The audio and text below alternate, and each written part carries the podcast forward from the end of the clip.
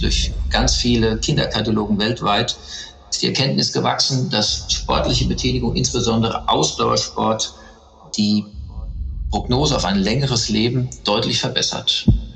Ja, ich habe selber einen Herzfehler und bin selber darüber, über diese Freizeit zum Skifahren gekommen. Und es hat mir unglaublich viel in meiner Kindheit gegeben. Nicht nur körperlich, aber auch psychisch.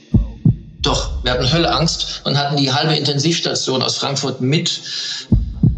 Und erst nach ein paar Jahren, als wir allen zeigen konnten, dass das weder gefährlich noch gefährdend, sondern im Gegenteil eher schön ist für alle Beteiligten, wurden wir ein bisschen locker und die Kinder hatten, glaube ich, dann auch mehr Spaß. Impuls. Impuls. Wissen für Ihre Gesundheit. Wir sprechen mit Herzspezialisten und Herzpatienten locker und lehrreich über das zentrale Organ, unser Herz. Denn Ihre Gesundheit ist uns eine Herzensangelegenheit. Impuls. Impuls. Der Podcast der Deutschen Herzstiftung. Für alle, die mehr über ihr Herz wissen wollen. Hallo und herzlich willkommen zu Impuls, dem Podcast der Deutschen Herzstiftung. Heute geht es um Kinder mit einem angeborenen Herzfehler. Denn diese Kinder werden bei sportlichen Aktivitäten nach wie vor häufig eher gebremst als motiviert.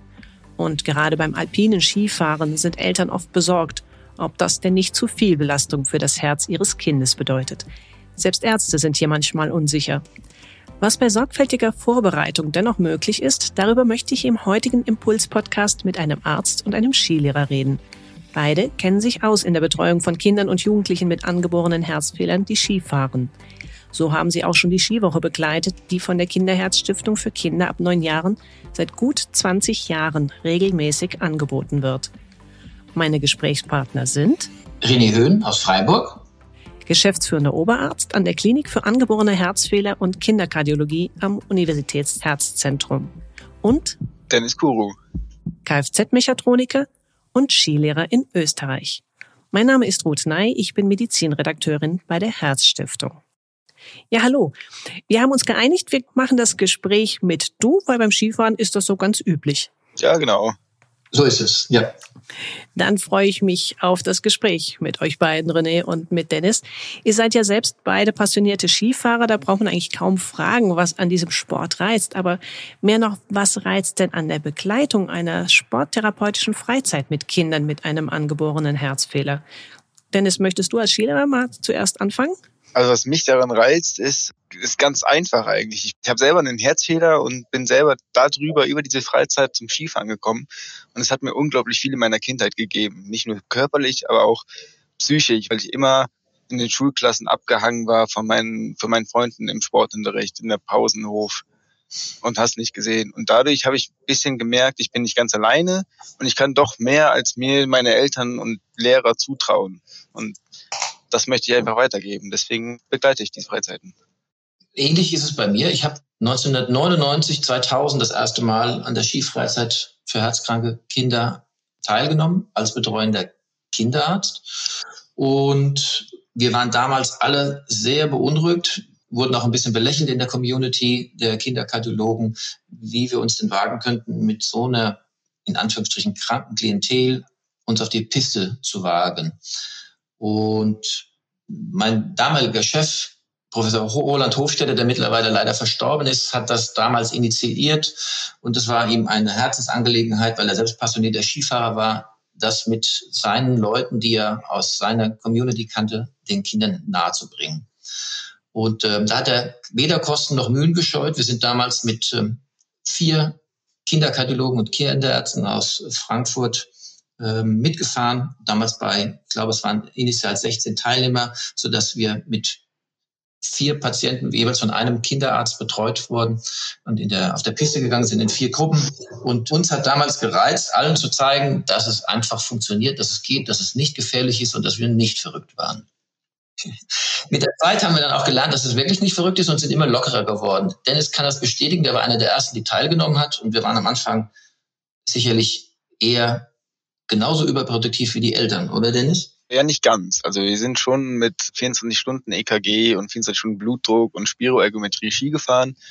Aber im Grunde genommen hat man daraus gelernt. Und heute machen wir es nicht mehr. Und ihr hattet auch gar keine Angst, dass irgendetwas passieren konnte?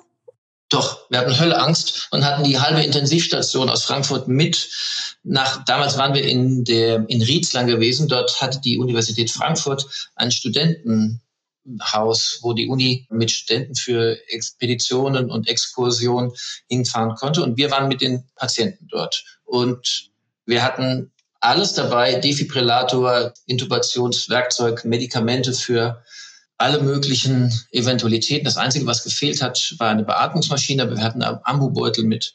Und wir hatten Höllenrespekt, haben die Kinder alle vorher untersucht, die mussten alle voruntersucht werden und haben auch drei Doktorarbeiten in den ersten Jahren mit betreut. Wir haben Spiroergometrien auf dem Fahrrad, das wir ebenfalls mitgebracht haben, nach Riesland durchgeführt. Wir haben die Kinder mit einer mobilen Spiroergometrie über die Piste gejagt so dass der Fun-Faktor am Anfang für die Kinder sicherlich auch nicht ganz so hoch gewesen war. Und erst nach zwei, drei Jahren, als wir gesehen haben, es funktioniert alles, wir mussten ja auch der Welt beweisen, dass es ungefährlich ist und wir die Kinder keiner unnötigen Gefahr aussetzen und wollten das auch wissenschaftlich beweisen. Und erst nach ein paar Jahren, als wir allen zeigen konnten, dass das weder gefährlich noch gefährden, sondern im Gegenteil eher schön ist für alle Beteiligten, wurden wir ein bisschen locker und die Kinder hatten, glaube ich, dann auch mehr Spaß. Und es ist auch tatsächlich nichts passiert zwischendurch auch mal. Ich meine, Skifahren ist ja per se jetzt ein relativ unfallträchtiger Sport, unabhängig davon, ob jetzt auch das Herz noch zusätzlich belastet ist. Aus kardiologischer Sicht ist nie was passiert. Wir hatten in den 20 Jahren, in denen ich dabei war, zwei Unterarmfrakturen. Eine junge Dame hat sich den Unterarm gebrochen und ein jugendlicher männlicher Teilnehmer. Den männlichen Teilnehmer konnten wir damals nicht überzeugen, sich röntgen zu lassen, sodass der mit dem angebrochenen Arm weitergefahren ist und wir ihn nicht davon überzeugen konnten, dass er sich in Gips anlegen konnte. Die Dame war jünger und von daher sehr viel vernünftiger. Die ist mit gebrochenem Arm dann von den Eltern abgeholt worden mit, mit Gips. Also nichts, was auch sonst nicht auf der Skipiste einem gesunden Menschen passieren könnte. Gott sei Dank nicht. Wir hatten auch Hölle Angst davor, dass wir, wir hatten auch Patienten da, die makumarisiert waren aufgrund von Klappenprothesen oder anderen Indikation, so dass das Blut ungerinnbar oder weniger gerinnbar gemacht wurde. Dennis hatte zu dem Zeitpunkt, glaube ich, auch Makoma, wenn ich es recht im Kopf habe. Noch. Immer noch, genau. Und da hatten wir schon Angst, dass diese Patienten, die makomarisiert sind, natürlich ein höheres Risiko für stärkere Einblutung nach Knochenfrakturen hatten. Die Angst hatten wir, haben die aber nach und nach verloren. Mhm. Und ein Patient hatte einen epileptischen Anfall zu Hause abends und ist im Rahmen dieses epileptischen Anfalls dann die Treppe heruntergefallen und hat eine kleine Blutung intrazerebral gehabt, ist dann ins Krankenhaus von uns gebracht worden, war von uns intensivmedizinisch schon aufgerüstet und versorgt worden und wurde dann nur noch von uns, von den Notärzten ins Krankenhaus begleitet. Der Patient ist allerdings ohne weitere Folgeschäden dann von dort aus nach Hause entlassen worden. Mhm, sehr schön. Und es ist gerade schon kurz angesprochen worden, Dennis, du warst selbst auch als Herzpatient, als Jugendlicher bei der Skifreizeit mit dabei. Du hast im Vorfeld erzählt, du hast sogar dort, also über diese Skifreizeit, das Skifahren überhaupt erst kennengelernt und heute bist du als Skilehrer selbst aktiv. Du kannst wahrscheinlich am besten erzählen, wie bereitet ihr denn konkret diese Freizeit mit den Kindern vor? Naja, vorbereiten ist immer so die Sache. Man macht sich ein paar Gedanken vorher, aber im Großen und Ganzen wird die Freizeit am ersten Tag oder am ersten Skitag vorbereitet. Wenn man sieht, wie fit sind die Kinder, in welchen Gruppen sind die eingeteilt, welche Gruppe hat man. Wir, wir teilen ein in Könner, in mittlere Könner und Anfänger und dann kriegen noch ganz frisch Anfänger. Und die eigentliche Vorbereitung für mich ist eigentlich an diesem Tag. Da sehe ich, wie fit sind meine Skikids, wie gut können die schon Skifahren, was kann ich mit denen machen und wie organisiere ich den Lernerfolg, den sie dann haben sollen. So eine eigentliche Vorbereitung im Vorhinein gibt es nicht. Mhm. Und die Teilnehmer selbst, wie sollten die sich denn schon vorbereiten auf die Freizeit? Also welche Kriterien gelten da, damit sie mitfahren können? Das kann vielleicht René am besten erzählen als Arzt. Ja, bei uns fängt die Vorbereitung ein bisschen früher an. Und zwar muss jeder Teilnehmer mit der Anmeldung einen aktuellen Bericht seines betreuenden Kinderkardiologen, egal ob das niedergelassener Kollege oder eine universitäre Ambulanzeinrichtung ist, und vorlegen. Und der wichtigste Bestandteil dieses Berichtes ist ein aktuelles Belastungs-EKG. Und das war in den Jahren, in denen ich das medizinisch zu verantworten hatte, immer der größte Knackpunkt, weil die Teilnehmer, ich sage extra nicht Patienten, sondern weil die Teilnehmer oftmals nicht mit dem Belastungs-EKG nachgekommen sind. Das war uns deswegen so wichtig, weil für uns von Anbeginn eine Schwelle der Teilnahme gelegt worden war bei einer Belastbarkeit von zwei Watt pro Kilogramm Körpergewicht auf dem Fahrrad. Wer weniger als zwei Watt pro Kilogramm auf dem, im Rahmen des Belastungs-EKGs durchführen konnte, den haben wir als zu schwach angesehen und auch mit den Erfahrungen der ersten ein, zwei Jahre hat sich das auch bewahrheitet. Die haben wir als zu schwach angesehen, als dass wir sie verantwortungsbewusst mit auf die Piste nehmen konnten. Und wer diese zwei Watt pro Kilogramm nicht erreicht hat, den haben wir auch definitiv nicht mitgenommen. Bis auf ein, zwei Ausnahmen, wo wir vielleicht später noch dazu kommen. Außerdem muss ein aktueller Arztbericht vorgelegt werden. Und wenn wir uns unsicher waren, haben wir auch schon mal zum Telefonhörer gegriffen und den betreuenden Kinderkatalogen angefragt, ob er sich vorstellen könnte, dass die Kinder dieser Belastung gerecht werden könnten. Oder haben mit den Eltern telefoniert, falls wir uns unschlüssig waren. Hm, aber es können auch absolute Skineulinge mitfahren, Dennis, oder? Ja, auf jeden Fall. Ist auch immer gerne gesehen. Die kriegen dann Kardiologen zur Hand und eine Skilehrer von vor Ort, weil die Skilehrer haben dann die Berechtigung, in diese Anfängergebiete, in diese kleinen Ski-Kit-Parks reinzugehen und können dann in einem abgesperrten Bereich, nicht unbedingt auf der Piste, aber gut die, die ersten zwei, drei Tage verbringen und die anfänglichen Sachen lernen, wie das Gleiten auf, auf einem Ski und die berühmte Pizza. Wie bremse ich, wie mache ich die erste Kurve und danach kann die, können die dann auf die Piste gehen. Das ist eigentlich auch sehr gut. René, du hattest auch kurz schon gesagt, ihr habt Kriterien, zum Beispiel die 2 Watt auf dem Belastungs-EKG. Gibt es denn grundsätzlich Herzfehler, die einen Ausschluss von vornherein von der Teilnahme begründen würden?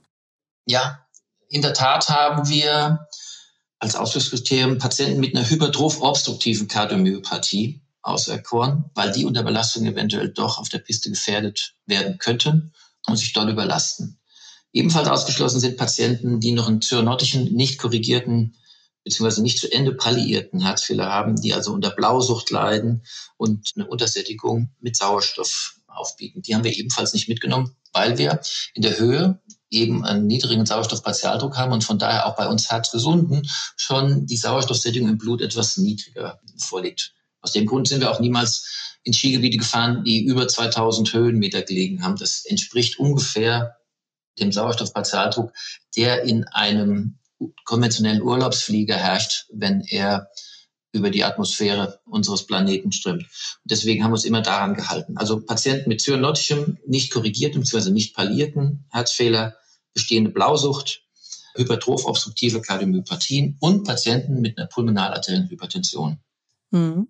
Wir sind einmal, einmal aufgrund eines Fehlers im Arztbrief des betreuenden Kinderkardiologen haben wir eine Patientin ganz in den Anfängen mitgenommen. Vielleicht erinnert sich Dennis noch daran, das war auch die, die den Arm gebrochen hatte. Mhm. Die war noch nicht zu Ende palliiert und stieg mit Sättigung von 80 Prozent aus dem Bus aus. Und wir waren erschrocken, wie blau die gewesen war, wie zyanotisch die gewesen war. Wir haben sie dann natürlich nicht nach Hause geschickt, sondern unten im, im Tal des Skigebietes dann betreut. Ein Jahr später war sie palliiert und konnte dann regulär wieder teilnehmen ein. Auch das können wir sagen, weil der Dennis gesagt hat, wie teilt er die, die Skifahrer ein. Viele unserer Teilnehmer sind Wiederholungstäter und ja. kommen ein Jahr, zwei Jahre später oder je nachdem, wie die schulischen Leistungen gewesen waren, auch zwei oder drei Jahre später und nehmen erneut an der Skifreizeit teil und so, dass wir die schon vom Können und vom Sozialverhalten und von den Fertigkeiten besser einschätzen können. Mhm. Und all die Erfahrungen, die ihr ganz praktisch vor Ort gesammelt habt, die haben doch wahrscheinlich auch ein bisschen Eingang generell in die Wissenschaft gefunden. Denn auch dort hat sich doch der Blick gewandelt auf das Thema Sport und Herzfehler. Also eher in Richtung Bewegung statt Sportbefreiung. Was sind denn hier vielleicht auch ganz wichtige aktuelle Erkenntnisse, René?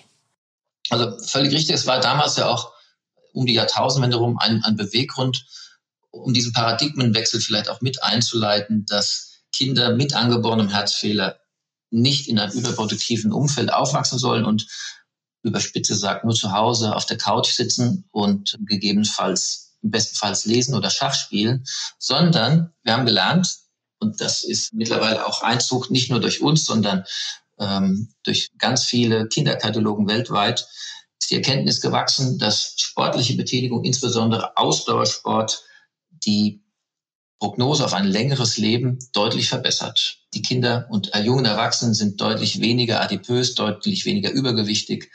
Wer eine verbesserte Ausdauer im Herz-Kreislauf-Bereich aufbaut, hat auch von bei nicht kardiologisch vorgeschädigten oder vorerkrankten Patienten eine deutlich längere und bessere Lebenserwartung. Und das hat sich immer mehr gezeigt, sodass ein Paradigmenwechsel vom Sportverbot hin zum Sportgebot stattgefunden hat. Es gibt seit den 2010, 2015 mannigfaltige Publikationen, welcher Herzfehler welche Sportart zulässt oder welche Sportart empfohlen werden kann.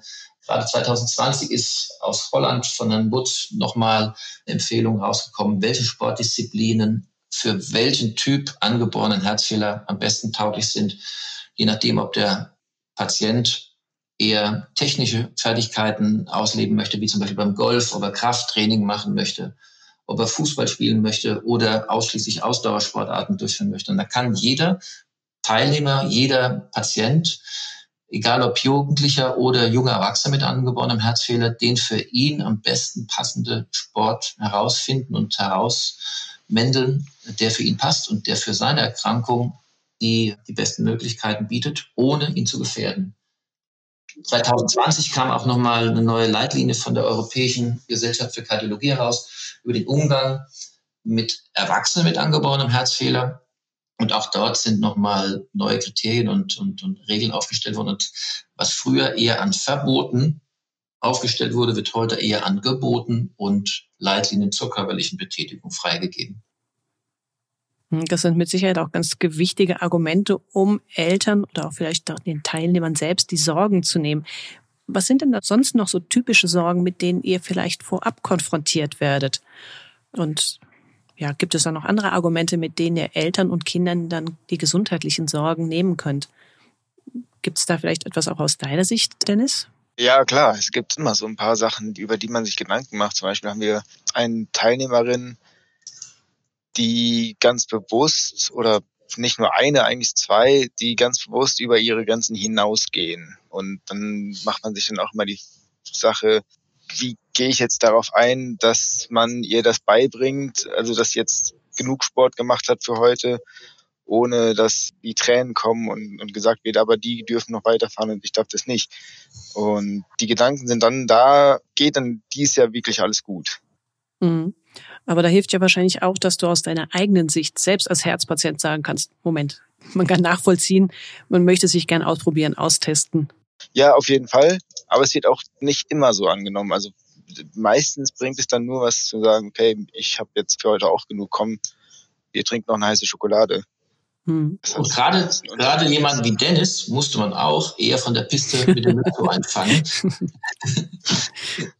Und von daher weiß er heute noch viel besser, wie wichtig es ist, frühzeitig die Pause äh, einzuläuten, oder Dennis?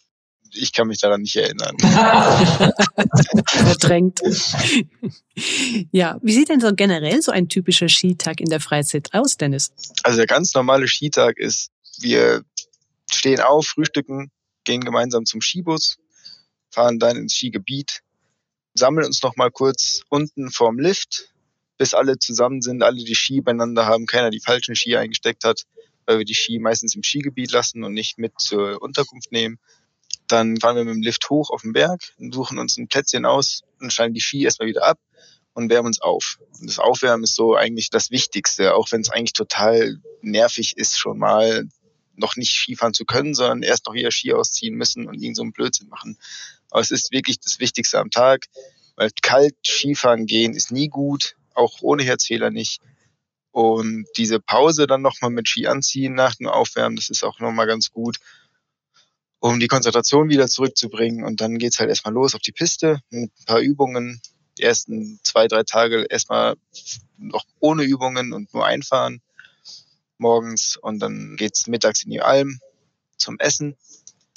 Danach geht nochmal ganz entspannt ein paar Übungen, mehr freieres Fahren. Und dann wird sich eigentlich auch schon so gegen drei, vier Uhr löst sich das Ganze dann oben auf dem Berg auf und wir fahren zurück. Wenn auch Ihnen die Herzgesundheit wichtig ist, werden Sie Mitglied der Deutschen Herzstiftung. Infos dazu finden Sie im Internet unter herzstiftung.de. Und es war jetzt gerade eben auch schon mal angeklungen. Also es gibt dann durchaus auch mal den ein oder anderen Teilnehmer, der seine Belastungsgrenzen gerne austestet. Aber wo ist denn dann diese Belastungsgrenze im Einzelnen oder woran erkennt ihr das und sagt dann, stopp, das ist jetzt vielleicht mal genug? Naja, bei den, bei den meisten, die, die, also die meisten fahren immer wieder mit und die kennt man mittlerweile und da kann man die Person dann doch gut einschätzen. Redet sie jetzt mehr oder weniger? Wie stark geht die Geschwindigkeit zurück? Wie sicher sieht das überhaupt aus? Also man sieht ja selbst, wenn man die fahren sieht, haben die noch den, die Kraft in den Beinen, um den Druck auf den Ski zu bringen und fahren die die Kurven noch sicher. Mhm. Das sind dann so Sachen, wo man sehen kann. Aber so eine generell kann man das nicht für jeden sagen. Also das ist schon abhängig von der Person und von dem Herzfehler, wie fit die Person ist. Und dann muss man dann schon ab und zu mal sagen, hier du, ist mal gut. Und dann kommen andere dazu und sagen, ja, wir würden jetzt noch gerne noch nicht aufhören, können wir noch ein bisschen irgendwie so frei fahren. Früher haben wir das öfter mal gemacht, dass wir dann gesagt haben, okay, wenn ihr zu dritt seid, die Gruppe hört zwar auf, aber ihr könnt noch euch frei am Berg bewegen, bleibt aber dort und dort, dass man euch zur Not schnell wiederfindet, nimmt ein Handy mit, ruft uns an, wenn irgendwas ist. Mhm. Das geht schon, aber bei so den meisten sagen wir dann schon eher so um drei, mit spätestens halb vier für heute finito. Mhm. Weil, ja, wenn die Muskeln aufhören zu arbeiten, dann das macht ja auch keinen Spaß mehr. Das kennt man, glaube ich, auch aus eigener Erfahrung. Das ist ganz unabhängig davon, ob man jetzt einen Herzfehler hat oder nicht. Am Nachmittag werden einfach die Oberschenkel müde und weich. Was wir auch manchmal gemacht haben, dass wir die diejenigen, die, so wie Dennis gesagt hat, nicht mehr so exakt die Bewegung ausgeführt haben oder müde geworden sind, in die sportlich weniger ambitionierte Gruppe downgegradet haben. Ja, das war am Anfang so, dass wir uns da ein bisschen vorgescheut haben, weil man die Kinder damit so ein bisschen blamed. Aber letztendlich waren die eigentlich froh, dass sie ein bisschen entlastet wurden, oder Dennis? Ja, ja stimmt. Es kam immer erst, oh Mann, wieso muss ich denn? Und dann einen Tag später war auch, das war genau die richtige Entscheidung, danke. Mhm. Seid ihr denn auch schon mal mit so Aussagen konfrontiert worden? Ach, was sagt ihr mir? Ähm, ihr habt doch gar keine Ahnung, wie das mit einem kaputten Herzen ist. Ich wurde noch nie damit konfrontiert, weil eigentlich alle wissen, dass ich selbst einen Herzfehler habe. Und falls, wenn ich damit konfrontiert werde, sage ich doch, ich weiß genau, wie das ist. Ich war mal genauso wie du. Mhm. Musste auch erst groß werden, werden, um das zu verstehen. Aber es ist nun mal so. Genau. Ich wurde damit auch nie konfrontiert. Habe es nie gehört in den 20 Jahren. Hm, wir haben im Gegenteil bei den Patienten, bei denen wir das Gefühl hatten, dass die ihren eigenen Herzfehler nicht so genau verstanden hatten, haben wir bei denen immer an den Abenden, an denen wir nicht gespielt haben, den Herzfehler erklärt und die unterschiedlichen Korrektur- oder Palliationsschritte auch noch aufgemalt, bis wir das Gefühl hatten, sie haben es verstanden. Andere hingegen wollten gar nicht ihren Herzfehler verstehen. Das war auch ganz unterschiedlich. Mhm. Aber der Gro hat weder protestiert noch geschimpft. Da kann man vielleicht noch dazu sagen, dass ähm, die, die Attraktivität dieser Skifreizeit bestand vor allem darin, dass Zehnjährige mit 20, 25-Jährigen, die einen ähnlichen oder gleichen Herzfehler hatten, zusammen waren, unterwegs waren, von den Erfahrungen der Größeren profitieren konnten, von den Berichterstattungen und, und die auch sehen konnten, aus mir wird trotzdem was Normales. Ich erinnere mich daran, eine Teilnehmerin hat den Martin, der eigentlich an meiner Stelle heute hier hätte sprechen sollen, ganz entsetzt gefragt, wie du studierst mit angeborenem Herzfehler. Und das war für die. Erinnerst du dich, Dennis? Ja, ja, ich erinnere mich. Von da war nicht nur die sportliche Aktivität, sondern auch die, die, die soziale Aufgabe, die wir dort wahrgenommen haben, nicht zu unterschätzen. Mhm. Ja, das ist, glaube ich, wirklich eine, eine, tolle Kombination so zusammen. Und trotzdem, vielleicht gibt es ja auch Eltern, die jetzt ihr Kind nicht mit auf so eine Freizeit geben, aber trotzdem überlegen, mein Kind hat einen Herzfehler, aber vielleicht ich würde gerne mit ihm Skifahren gehen. Was könnt ihr denn so an grundsätzlichen Tipps solchen Eltern geben, worauf sie achten müssten, wenn sie sagen, ja, ich traue mir das zu, ich würde vielleicht tatsächlich meinem Kind das gerne ermöglichen? Wie sieht das aus, so zum Beispiel aus medizinischer Sicht, René? Ich würde empfehlen, am Anfang, wenn das Kind kompletter Skianfänger ist, wäre die erste Botschaft, dass nicht die Eltern dem Kind das Skifahren beibringen. Das verhindert Ärger und Verdruss in der Familie, sondern sie wahrscheinlich doch in eine normale ortsansässige Skischule geben oder mit einem Skilehrer wie dem Dennis unterwegs sind. Und dann vielleicht in Skigebiete fahren, die nicht extrem hoch sind, sondern auch hier würde ich in ein Skigebiet fahren, das 2000 Höhenmeter nicht überschreitet aus den Gründen des verminderten Sauerstoffpartialdrucks, den wir am Anfang angesprochen haben. Und natürlich kommt es ein bisschen darauf an, was für ein angeborener Herzfehler oder korrigierter Herzfehler bei den Patienten vorliegt. Das kann man nicht über einen Kamm scheren und muss dann am besten in Rücksprache mit dem betreuenden Kinderkardiologen, der die Kinder am längsten kennt oder wahrscheinlich über lange Jahre betreut hat, mit dem besprechen und beraten, welche Belastung, wie lange man durchführen kann und in welches Skigebiet man fahren könnte. Aber grundsätzlich geht es auf jeden Fall. Bist du denn, Dennis, schon mal außerhalb jetzt dieser Skifreizeit, hast du in deinen Skigruppen als Skilehrer schon mal jemanden dann auch mit Herzfehler so dabei gehabt? Kommt das vor, dass jemand sagt, Achtung, ich habe hier einen, einen Herzfehler oder ein Kind mit Herzfehler? Nee, äh, hatte ich noch nie. Hm, wird also doch seltener dann in Angriff genommen. Ja, es ist aber auch selten, dass ich überhaupt Skikurs gebe, wenn ich ehrlich bin. Weil mhm. eigentlich habe ich den Skilehrerschein nur für die Herzstiftung gemacht, nur für die Skifreizeit für herzkranke Kinder. Nicht, weil ich damit Geld verdienen will, sondern weil ich äh, das weitergeben will, was ich da erfahren habe.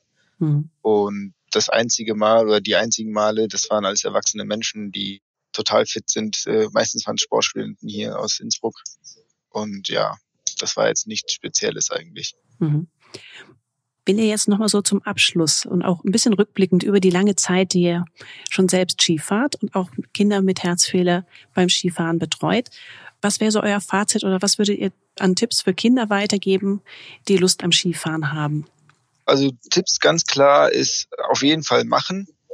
Vielleicht erstmal in, keine Ahnung, irgendwo in der Skihalle oder äh, mal nach Winterberg fahren, wenn, wenn man in Nordrhein-Westfalen wohnt, was nicht hoch ist, wo man keine zu schweren Pisten hat, wo man mal in Ruhe sich auf den Körper konzentrieren kann und darauf hören kann, wie weit kann ich gehen und wo kann ich wie weit gehen.